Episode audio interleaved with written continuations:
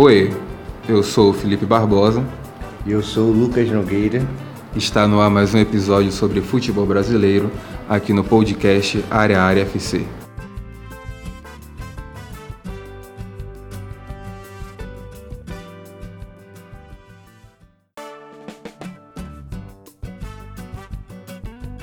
E está no ar então o 14 episódio do Futebol Brasileiro, de novo aqui no podcast Área Área, no seu, seu episódio semanal. De novo, o Lucas está aqui comigo, esse meu grande amigo, hoje a caráter, uniformizado, camisa em comemoração ao goleiro Martin Silva. Eu não sei nem se, foi, se merecia, né? Mas time quando tá fudido, qualquer, qualquer um vira ídolo. Né? Bom dia, boa tarde, galera, boa noite. É, aproveitando que o Felipe falou, a camisa é uma camisa linda, né? A camisa do Vasco, ainda mais uma camisa com uma cor azul bebê, as cores da Celeste Olímpica, Uruguai, né? Uma homenagem ao Martin Silva, que marcou a época dele no Vasco, não ganhou tantos títulos, mas também não dá para cobrar títulos do período em que ele esteve à frente do gol do Vasco. Então a camisa é uma linda camisa, diga-se de passagem. Como disse, time lenhado, qualquer um virar ídolo. Então, a primeira pergunta é para provar o amor dele pelo rival. O que é que você acha aí? O Flamengo já é campeão? Com certeza, o Flamengo já é o virtual campeão brasileiro. Existem jogos assim que dizem que mostram que o time vai ser campeão. Por exemplo, ganhar do Atlético Paranaense fora de casa. Um jogo que a gente falou aqui no último episódio, bateu na troca. Não, o jogo que o Flamengo vai perder é esse. O Flamengo desfalcado, falou é o quê? 2x0. 2x0 lá dentro, onde pouca gente ganha, lá dentro da Arena Baixada. É, depois, contra o Fortaleza, encontrou sérias dificuldades. Estávamos perdendo de 1 a 0, mas conseguiu fazer 2 a 1 aos 45 do segundo tempo. Então mostra a força da equipe. Guardado as devidas proporções, o Flamengo me lembra os, os times campeões na Europa, por exemplo. A Juventus não joga nada na Itália. Vai lá e ganha. Vai lá e ganha. O Bayern de Munique não joga nada, vai lá e ganha. O Liverpool não joga mas nada. Esse aí não é campeão não, pô. Não, mas o Liverpool esse ano pode ser campeão. Mas vai lá e ganha. Então isso mostra que o time está forte, embalado aí na busca do título. Pronto. É, e para completar a situação, o Flamengo aí tem projeção de seis pontos nas duas próximas rodadas. Tem o clássico contra o Fluminense e um jogo contra o CSA, ambos no Maracanã. Tadinho do CSA, hein? Tadinho. Mas aí o Palmeiras. Agora a gente estava conversando aqui em off, curioso. Todo mundo reclama de Carilli. Ah, o, Palme... o Corinthians joga feio e ganha. Mas o Palmeiras não tá jogando bonito não, hein? Só 1x0, 1x0 dependeu de um, dos acréscimos aí para vencer a poderosa Chapecoense. E aí, Lucas? Que situação estranha é essa do Palmeiras? Não, o Palmeiras entrou no modo Mano Ball, né? O começo do Mano foi um começo até promissor e animador contra adversários fracos, mas agora está enfrentando os mesmos adversários fracos e não está conseguindo jogar absolutamente nada. Venhamos e convenhamos em duas partidas contra o fortíssimo Botafogo. Jogando em casa. Em casa e contra a fortíssima Chapecoense, você ganhar 1 a 0 as duas, mostra que está devendo muito futebol, né? Tem muito futebol aí pro, pro Palmeiras evoluir. Não sei se o Mano é capaz de fazer esse trabalho. E acredito que o Palmeiras esteja pensando no ano que vem e se continuar desta forma, pelo valor investido pelo Palmeiras os pontos corridos vai ficar difícil para ele, não só esse ano, mas também eventualmente para o ano que vem. E aí o Mano vai fazer o quê? Se fiar em ganhar copinhas do Brasil com elenco milionário. Eu não acho pouco não, cara. Você não acha? Não acho não. O elenco é bom, milionário, mas a Copa do Brasil ainda é o segundo torneio mais importante desse país aqui. Se você ganhar, claro que o Palmeiras tem time para brigar por brasileiro, pontos corridos e Libertadores. Mas se ganhar a Copa do Brasil, a torcida não vai, fazer, não vai achar que o ano está perdido, não. O ano não está perdido, mas pro volume de dinheiro investido, é obrigação esses times disputarem, pelo menos até o final, as fases finais, a Libertadores, que é o principal, que é o principal campeonato, e o Campeonato Brasileiro. O Mano Menezes conseguiu ficar dois anos no Cruzeiro fazendo um trabalho baseado nas Copas e aí no final o Cruzeiro ficou onde ficou, né? Além da crise técnica dos jogadores e crise financeira, ele também tem participação nisso. Então acho que um time como o Palmeiras salvar o ano ganhando Copa do Brasil, para mim, não é o suficiente. Copa do Brasil salva ano e marca a história de Atlético Paranaenses da vida, de um Vasco na atual fase, se voltar a ganhar, óbvio, a torcida vai comemorar bastante. Agora, times que investem mais de 100 milhões, então o Mano tem muito trabalho a mostrar, tem muito a tirar desse elenco e vai ser posto à prova aí na próxima rodada contra o Atlético Paranaense fora de casa. O Atlético Paranaense é o fiel da balança aí desse final de, de campeonato, né? É, todo mundo achou que ele ia ganhar do Flamengo, empatar, perdeu. Mas ontem, por exemplo, ganhou do Fluminense fora de casa, já ganhou do Bahia fora de casa, então ele vai arrancar ponto de muita gente. O Palmeiras tem que ficar esperto. Aproveitar que a gente já falou dele, vou adiantar a pergunta que virá depois. O Atlético você acredita que ele vai chegar nessa briga aí por G6? Só para terminar o campeonato de forma honesta? Ou. Porque assim, se acreditava que eles fossem jogar Miguel, né? Dar um miguezão, jogar livre, mas não, os caras tá sério. É, eles estão sérios, eu acredito que eles mantenham aí o pique da remada. A exemplo de como foi no final da temporada passada, em que eles chegaram à final da Copa Sul-Americana mesmo assim, jogaram sério o brasileiro e por pouco, por muito pouco, não roubaram ali a vaga no G6 do, do Atlético Mineiro, né? Na época. E aí, voltando ao Palmeiras, então ele vai ter essa tarefa duríssima contra o Atlético Paranaense e depois pega o Havaí, que convenhamos já está com a missa de sétimo dia encomendada. E essa briga do Santos? Santos empatou com o Inter, ganhou do Ceará de virada, sofrimento, uma partida maravilhosa do Santos, do uruguaio. O Santos será que consegue, tem força para passar o Palmeiras e voltar ali para a segunda posição? Sim, eu acho que a briga vai ser boa. E você falou do Sanches, para mim o Sanches tem que estar no bola de prata desse ano, porque o, o auge do Santos, o Sanches jogou muita bola e agora está tá retomando o, o, futebol dele em partidas chaves, como essa. E ele ajudou meu Cartola, viu? Ajudou o Cartola aí, quem escalou. Então ajudou o Santos aí em partidas chaves, como essa, você perdendo em casa por. Você perdendo em casa por 1 a 0 do Ceará. Ele capitaneou a virada da equipe Santista rumo à vitória e aos três pontos.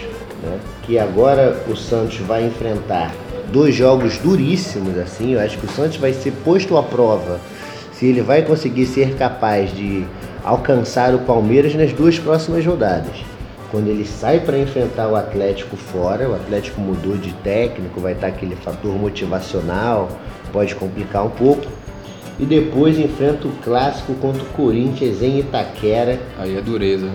Que é sempre jogo duro de se jogar em Itaquera contra o Corinthians, por mais que a fase do Corinthians não esteja boa, por mais que os Corinthians não venham jogando bem, é um jogo de extrema dificuldade. Aproveitando que a gente já entrou nessa seara do Corinthians, se a gente olhar com carinho a diferença do Corinthians para o Bahia, quarto colocado e oitavo colocado respectivamente, é de apenas três pontos. Essa briga para mim está sendo a briga mais interessante do campeonato, até porque título aparentemente já foi, a não ser que aconteça uma tragédia. Segunda e terceira posição me parece também que está definido. Agora essas vagas diretas para a Libertadores, essa vaga da pré-Libertadores que está aí totalmente aberto. A gente tem Corinthians, São Paulo, Internacional, Grêmio e o meu Bahia nessa luta aí. Vamos lá, Lucas. Por partes. Vou até fazer essa provocação para você. Você já consegue me cravar aí quem você acredita que vai para esse G6? É, aparentemente, o Corinthians fecha o G4 ali, junto com o Santos e o Palmeiras. O G5, São Paulo.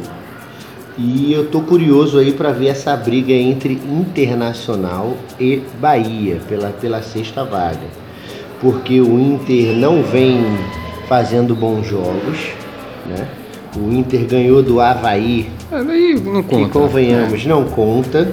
Pula. Pula para próxima. E empatou com o Santos. Empatou com o Santos. E aí vai fazer dois jogos, os dois próximos jogos do Internacional são contra o Vasco no Beira Rio, mas o Vasco aí na em recuperação no campeonato, fazendo uma campanha digna. E aí o confronto direto, né? E aí o confronto direto contra o Bahia no, no na Arena Fonte Nova. Na Arena Fonte Nova. Então, assim, eu se eu fosse o treinador do Bahia, o Roger, não, não jogava o time para cima do Internacional. Ano passado o Internacional ganhou aqui, não foi? De 1 a 0 justamente nisso, num contra-ataque puxado e aí conseguiram fazer o gol da vitória. Então, se eu fosse o Bahia, mantinha a mesma estratégia de jogo para tentar surpreender o Inter e nesse jogo o Bahia passar à frente do Internacional. Falando ainda de Internacional, é, houve muita especulação no Beira Rio sobre a chegada do novo técnico, quem seria o novo técnico do Internacional. O primeiro nome nós noticiamos aqui no programa passado foi o de Thiago Nunes, né? Primeiro nome que agradou a cúpula colorada, mas um nome que tem ganhado força para se pensar como próximo técnico a partir de 2020 é do argentino Eduardo Cudê, né? Que tem o seu vínculo com Racing se encerrando no próximo ano, em julho do próximo ano, e em que a partir de janeiro, teoricamente, já poderia estar livre para assinar um pré-contrato ou é, romper o seu contrato com o Racing e treinar o Inter. É um bom nome, né? Um cara que fez o Racing ser campeão quando ninguém tava botando muita fé nos caras. Né? Isso, e sem falar que o estilo de jogo do Kudê é um estilo de jogo totalmente diferente do que o Inter estava empregando nos últimos tempos com o Odair Helma, né? É um time de toque de bola, é um time de jogo ofensivo. Eu acredito que o Inter tem jogadores para fa fazer esse tipo de jogo. Então, se ele vier realmente, vai ser uma boa aí para o futebol brasileiro. Pelo menos eu espero. Ah, ele a gente está falando de G6, lembrando que caso Flamengo e Grêmio vençam a Libertadores, a gente falando nessa fotografia atual de Campeonato Brasileiro, a gente abriria uma uma sétima vaga. E aí ficaria lindo para todo mundo, né? Para Bahia, para Inter. Faria tudo certo. E outro time que está nessa briga aí, o São Paulo, né? Que veio de vitória no final de semana contra o Corinthians 1 a 0. Gol... Que jogo, que jogo feio. Deus é mais, bro. Jogo horrível. Gol do Reinaldo ou King Naldo, né? Para os São Paulinos. Para os íntimos. Para os íntimos. É, um gol de pênalti e depois o, a derrota para o Cruzeiro no Mineirão. Né? É impressionante assim, eu acreditava que o São Paulo poderia bater o Cruzeiro no Mineirão. Até freguês, né? Não só pela, pela questão do time estar numa fase melhor, mas também de em 31 jogos do Campeonato Brasileiro no, no Mineirão não, tanto no Mineirão quanto em São Paulo, de 31 jogos, no, pelo, pelo Brasileirão, o São Paulo ganhou 16 e o Cruzeiro ganhou apenas 8 com a partida de quarta-feira. Então, então a freguesia no mata-mata. A freguesia no mata-mata. O mata-mata o São Paulo nunca eliminou ou venceu o Cruzeiro, né? Tipo, em classificação direta entre os dois. E aí o São Paulo agora fez uma partida fraca contra o, o Cruzeiro, mostra que ainda tem muito a evoluir, o time ainda não está encaixado. Isso mostra pouca produtividade nos gols nos últimos jogos, porque ele ficou no 0 a 0 com o Bahia, fez dois gols no Fortaleza, mas ficou no 0 a 0 com o São Paulo, fez 1 a 0 apenas no Corinthians e não fez gol no Cruzeiro. Então, a produtividade ofensiva do, do São Paulo é um problema, que vai poder se redimir com a torcida na próxima rodada, jogando contra o Havaí no Morumbi, isso é jogo para três pontos e, tem... e para goleada. E para goleada para ver se tira a nhaca do ataque. E depois pega o Atlético Mineiro no Morumbi também, é jogo para fazer três pontos. E o Bahia? Bom, o Bahia. Essa eu deixo para você, para o clubismo não ficar muito, muito exaltado aqui, né? Muito exacerbado. O Bahia fez uma partida contra o Grêmio fantástica, né?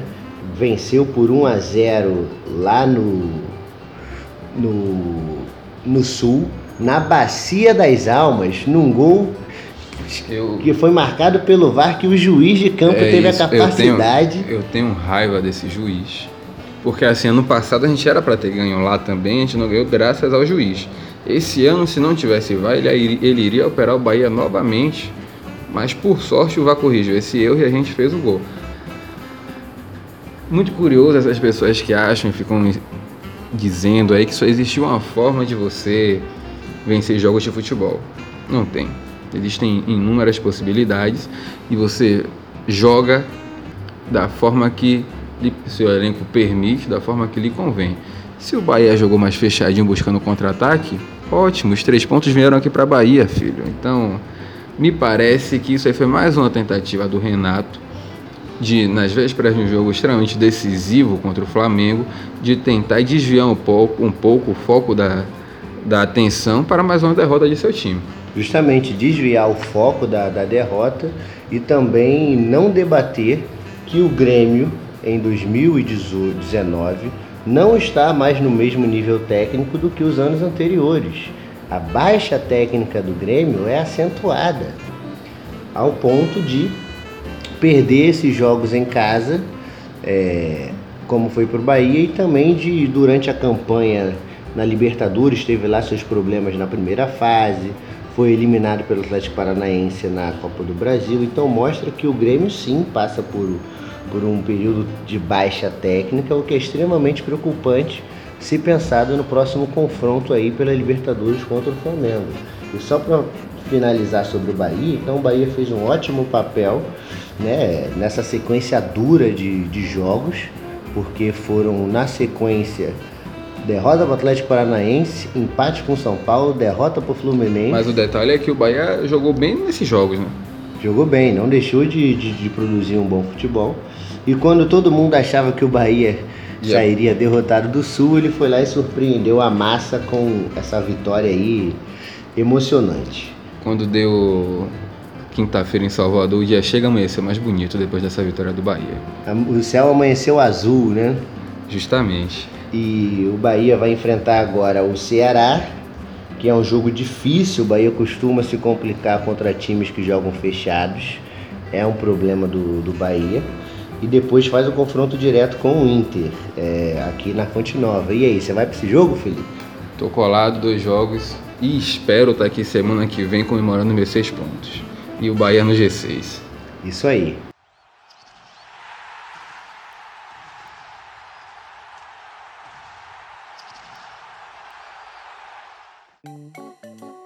Agora, saindo dessa briga de G6 aí, tem um time que está chegando ali perto, está fazendo um segundo turno excelente, está subindo muito de produção.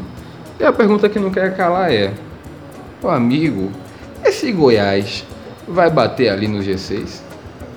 Bater no G6 eu acho um pouco difícil, até porque está embolado e todos os times ali de cima meio que são parelhos tecnicamente, superiores ao Goiás.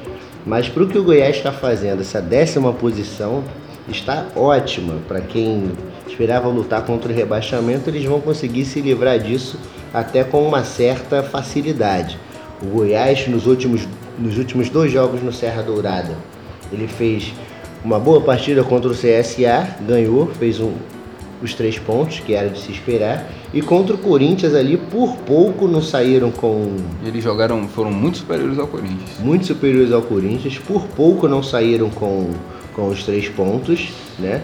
Porque o Corinthians foi salvo, na verdade, pelo VAR, né? Na Bacia das Almas, aos é, 48 de segundo aí, tempo. Aí é aquela coisa, a gente tem que discutir a regra, mas o, o, o árbitro não errou.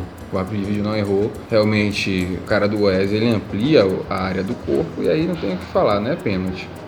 Agora, para eu ver você abrir um sorriso, eu acho que o da Gama, para mim, é o único time que não tem emoções até agora no campeonato. O, o Pô fechou fez um bom projeto e melhorou o time. O time está ali tranquilo na 11 posição, se afastou de forma considerável da zona do rebaixamento e até Ribamar acertou um chutaço contra o, no clássico aí contra o Botafogo. E Não. festa bonita da torcida, hein? Parabéns. Não, Ribamar é melhor que o Drogba, pô, pra fazer uma rima e combinar com, com o tipo físico dos dois, ele até parece com, com o Drogba se você olhar de longe, só de longe. Mas sobre o jogo contra o Botafogo e contra o Fortaleza, duas vitórias que o Vasco fez em São Januário foram fundamentais para dar tranquilidade. O Vasco subiu aí para a 11ª posição. É, era uma preocupação o rendimento do Vasco sem o Thales Magno. Conseguiu vencer aí o, o Botafogo no clássico. Mas é porque o Botafogo também não come ninguém, né? Não, o Botafogo tá, tá numa, numa fase terrível e eu só acho que não vai disputar tão fortemente a, o rebaixamento porque tem muito time ali embaixo embolado. E mostrou, o Alberto Valentim mostrou pelo menos alguma coisa contra o Vasco que foi um jogo aberto, então o Botafogo teve chance de empatar o jogo também. E aí o Vasco agora ele vai jogar contra o Internacional fora, duas partidas difíceis por, fora de casa. Por isso que foi importante ganhar essas duas dentro de casa. Porque ele vai jogar contra o Inter fora, porque convenhamos, é, Jogo para perder. é jogo para perder. E depois joga contra o Ceará fora. E aí pode explorar o desespero do Ceará e tentar arrumar alguma coisa aí no contra-ataque. Mas de resto, o Vasco parece que vai ficar nessa zona aí mesmo, na zona do marasmo, que é o, o meio da tabela. E o que convenhamos, né? Para o que o Vasco investiu, tá, tá mais que justo. Agora a gente falou do Botafogo, agora um time que está numa situação parecida com a do Botafogo é o Atlético Mineiro. Assim, vou dizer a você, você falou que não, mas eu acho que Atlético Mineiro e Botafogo nessa pegada aí vão sim se embolar lá embaixo nessa briga para ficar na Série A. Sim, o Atlético Mineiro vem dos últimos 12 jogos, dos últimos 36 pontos disputados, o Atlético conseguiu fazer 5. Meus parabéns para o Atlético Mineiro. É uma campanha pífia, patética, pavorosa, ridícula, né, ne- nesses últimos 12 jogos e se manter essa toada, vai ocupar a zona de rebaixamento. Vamos ver agora se com o Wagner Mancini ele consegue dar um ânimo novo aí na, na, na equipe e fazer uns pontinhos aí importantes. Wagner Mancini, que é o treinador com mais rebaixamentos na história do Brasileirão. E só de você falar nisso, a torcida do Galo já está com calafrios, né? E os dois próximos jogos do Galo vão ser jogos duríssimos, contra o Santos aí, embalado numa boa fase, e contra o São Paulo fora de casa. Eu não estou tão animado para essas duas próximas rodadas do Atlético, não. Já o Botafogo vai enfrentar o CSA em casa, Vai, Agora acredito que eles vão fazer 33 pontos. na, na próxima rodada. Inclusive está havendo promoções aí. A pessoal aí do Botafoguense me falou que está havendo promoções para quem é mulher. Mulher que for com a camisa do Botafogo não vai pagar o ingresso na segunda-feira. E aí é uma chance de tentar encher o, engenhão e a torcida empurrar o time para cima do CSA. E depois ele vai fazer um jogo duríssimo contra o Grêmio fora de casa, porque o Botafogo não ganha de ninguém fora de casa. Então isso aí, se vier um ponto aí, vai ser pela providência divina. E aí o alerta também está ligado com a derrota de ontem ao Fluminense. Na verdade, eu acho que esse alerta, esse alerta nunca se apagou, né? Isso, nunca se apagou. No começo de jogo ontem eu falei, ah, o Fluminense agora tá bem, ganhando já 1 a 0 Porra, os caras tomou dois gols de Madison, bicho. Conseguiram tomar dois gols do Madison, assim, o Madison é um jogador fraco, A gente, a gente conhece bem, porque ele fez a gente passar raiva no Bahia e no Vasco. né? E no Vasco, existe um tipo de uma espécie de jogadores, uma categoria de jogadores, que só rendem em determinados times que têm determinado peso. Uma coisa é ele jogar pelo Vasco, mesmo o Vasco mal. Outra coisa é ele jogar no Atlético Paranaense. Olha o clubismo, hein? Não é o clubismo, é a questão de rendimento de jogadores por, por equipe. Uma equipe mais pesada, a cobrança é maior. Não, isso aí é questão assim, ó. O time do Atlético tá arrumado. Então um cara como o Madison, que é ruim, num esquema organizado de jogo, ele pode se sobressair. Ele pode se sobressair nessas circunstâncias. Mas eu tenho para mim, eu acredito que esse mesmo time com a camisa de outro time mais pesado não renderia o que eles rendem, pela questão deles jogarem soltos à vontade. Você vê claramente que o time do Atlético Paranaense encaixou e eles jogam à vontade. pelo que se tem em outros clubes, eu não sei se isso seria possível com, com esses jogadores, com esse nível técnico desses jogadores. Eu ainda acho que isso aí é clubismo seu. Clubismo, né? Porque ele não fez nada no Vasco. No Bahia, no Bahia a gente lembra mais dele, elogia mais pela participação dele na Copa São Paulo de Futebol Júnior, naquele ano que o Bahia foi para a final, perdeu para o time do Flamengo, do poderoso Negueba. A gente lembra mais dele por isso é porque no profissional, Nossa Senhora. Mas me surpreende, ele tá fazendo até um bom campeonato. Fez o, o, o Atlético Paranaense Vasco, ele fez gol. A lei do ex bateu certo e agora a, decidiu um jogo contra o Fluminense. Aí você lembra quem era a Madison, você fica até assustado. Eu fiquei até assustado. E o Fluminense agora vai enfrentar o Flamengo na próxima rodada do Fla-Flu. Meu, meu cartola agradece. Vai escalar o time todo do Flamengo, praticamente. praticamente e depois pega a, a convalescida Chapecoense. Mas assim, o jeito que a Chapecoense está jogando, super retrancada, é complicado pro Fluminense. Porque assim, o, o, a Chapecoense, aos trancos e barrancos, conseguiu segurar o Palmeiras até os 54 de jogo. Loucura. Loucura. E o Fluminense também tinha um histórico de, até um ano passado, nunca ter ganho da Chapecoense pelos campeonatos brasileiros, né? Então, é uma coisa que pode estar posta à prova aí nas próximas rodadas. E aí, falando sobre essa turma aí que está ali próxima à zona, a gente ainda tem o, o, o Fortaleza, né, que está ali em 15º lugar, que perdeu do, do, do Flamengo em casa normal. na última partida, normal, né? É, o que, que você achou, Felipe, da, daquela mosaico, não sei se foi um mosaico. Foi um mosaico, sim. Um mosaico da torcida do Fortaleza com o Cristo Redentor e a camisa do Fortaleza. Achei bonito e para mim é uma crítica que não, não se vende, né? não, se, não convence ninguém, na verdade. É, tem, uma, tem um movimento no Nordeste que eu até tento entender as pessoas e Muita gente que vai ouvir vai criticar isso aí, com certeza. Eu até tento entender as pessoas que dizem que nordestino tem que torcer para time nordestino. O Bahia, meu time, inclusive, já fez uma, postagem nesse sentido no jogo contra o Flamengo e para mim errou, e errou feio, porque para mim nordestino torce para o time que ele quiser. Independente se vai ser um time da região ou se vai ser um time de fora, ou se vai ser um time de outro país. Eu acho que não cabe mais hoje, em 2019, você ficar cagando regra pro time que as pessoas têm que torcer.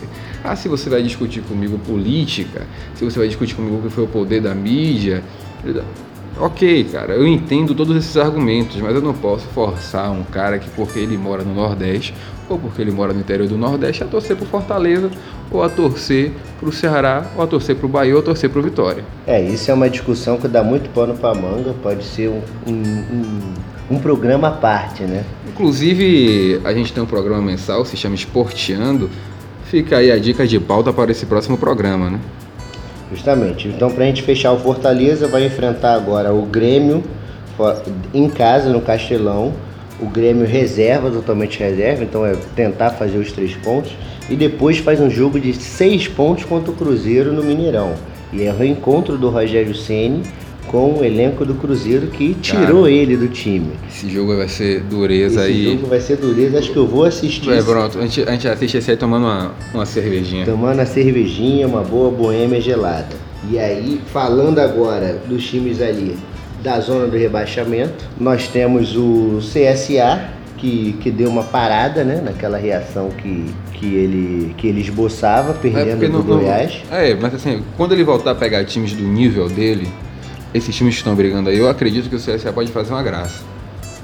Sim, porque ele pegou um Goiás numa boa fase, fora de casa, e depois ele pegou o Atlético no desespero. Não, e quase vence o Atlético. Quase vence o Atlético. Jogou mais que o Atlético. Jogou mais que o Atlético, foi isso mesmo. E aí ele não conseguiu fazer aí pelo menos três pontos, o que deixou ele ali ainda dentro da zona de rebaixamento é, nessas duas rodadas. O problema é que quando você olha a tabela do CSA, se, se eu fosse um torcedor alagoano, eu ia estar tá chorando, bicho. Justamente. Só vem grosseria pro lado deles aí. É, eles vão pegar o Botafogo agora fora de casa e depois o Flamengo fora de casa. Vai ao Rio, acho que é melhor ficar logo no Rio, ficar na praia, ficar ali. Vai ver o Cristo. Ver o Cristo. Vê, tô... vê lá se o Cristo tá com a camisa do Fortaleza. É, ver se o Cristo tá com a camisa do Fortaleza, botar a camisa do Ceará lá em cima e tirar uma foto. Porque... Do Ceará não, perdão, do CSA. E tirar uma foto, porque vai ser chumbo grosso aí nas duas próximas rodadas. Já que eu falei do Ceará, o Ceará conseguiu ganhar na Bacia das Almas do Havaí dentro de casa na, na rodada do domingo e perdeu do Santos, o que era o resultado Normal. esperado. Como se anunciou o jogo, o empate até que poderia ser um resultado a se cogitar, já que o Ceará chegou na frente. Mas é, acabou não resistindo e perdendo um jogo que, convenhamos, a maioria dos times que for jogar contra o Santos lá na Vila Belmiro vai perder. E aí o Ceará agora vai ter que enfrentar o Bahia fora de casa é um jogo duro e, e, jogar contra o Vasco aí tentando pensar nos três pontos. Eu acho que a gente vai vir para cá feliz que todo mundo vai ganhar do Ceará, hein? E isso vai ser bom pro Cruzeiro, né? Que está vindo ali atrás, esboçou uma reação. Já está agora a um ponto da saída da zona do rebaixamento. É isso, quase venceu a Chape, perdeu ali no último minuto, um lance polêmico que o VAR queria. Não sei se o VAR, mas alguém me parece, me pareceu que alguém não queria dar aquele gol. Mas o gol da, da Chape foi validado. E que o Cruzeiro ganhou do, do São Paulo num jogo que a gente até comentou o resultado, mas foi um jogo assim que o São Paulo fez 700 passes, mas quem teve as duas grandes chances do jogo foi o Cruzeiro. E a postura do Thiago Neves, a gente que criticou tanto ele aqui, ele que falou, reclamou de todo mundo e não mostrava, não tomava ali a postura de líder ou até de cara que fosse decidir o jogo, contra o São Paulo ele foi o melhor em campo. É, ele capitaneou a vitória celeste e o Cruzeiro agora ele vai vai ter uma prova de chumbo aí contra o Corinthians fora, fora de casa, no Brasileirão. Né? O torcedor celeste tem até uma boa lembrança que eles ganharam a Copa do Brasil ano passado contra o Corinthians lá em Itaquera, mas era um outro contexto, um outro momento e tal. E depois vai jogar contra o Fortaleza em casa. Então acho que esse jogo aí, se o Cruzeiro não ganhar, vai, vai continuar ali dentro da zona. Então, finalizando isso aqui, Vou ver se eu coloco até na edição a música fúnebre para Chapecoense e Havaí, porque a situação está completamente terrível. É, eles vão.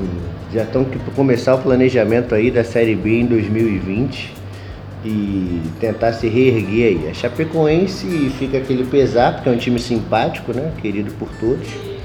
Mas que eu não sei se até que ponto isso vai ser bom para a Chapecoense justamente para a Chapecoense tentar dar um passo atrás, já que o baque foi muito grande, né? É, e tentar se, se reerguer aí. Para não deixar passar em branco, no último domingo, mais um amistoso caça-níquel, Brasil e Nigéria. Eu não acordei domingo 9 horas da manhã para ver esse jogo. Lucas também não acordou. Mas foi mais do mesmo. O Brasil segue sem vencer, segue sem convencer ninguém. E a torcida que já está chateada com o Tite ficou ainda mais, porque de novo ele não colocou os jogadores que ele tirou aqui do Brasil, atrapalhou a rodada do Brasileirão para entrar em campo, a maioria deles não jogou. E aí fica o questionamento: será que Tite vai até a Copa?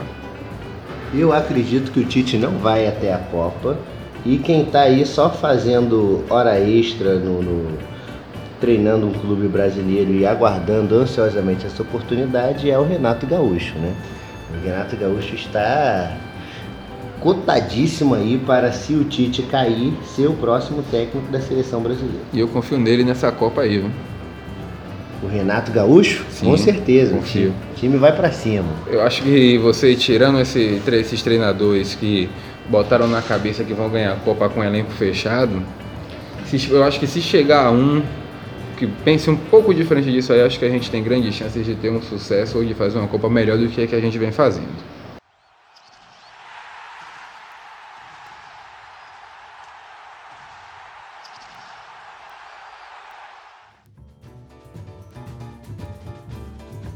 Encerramos esse programa.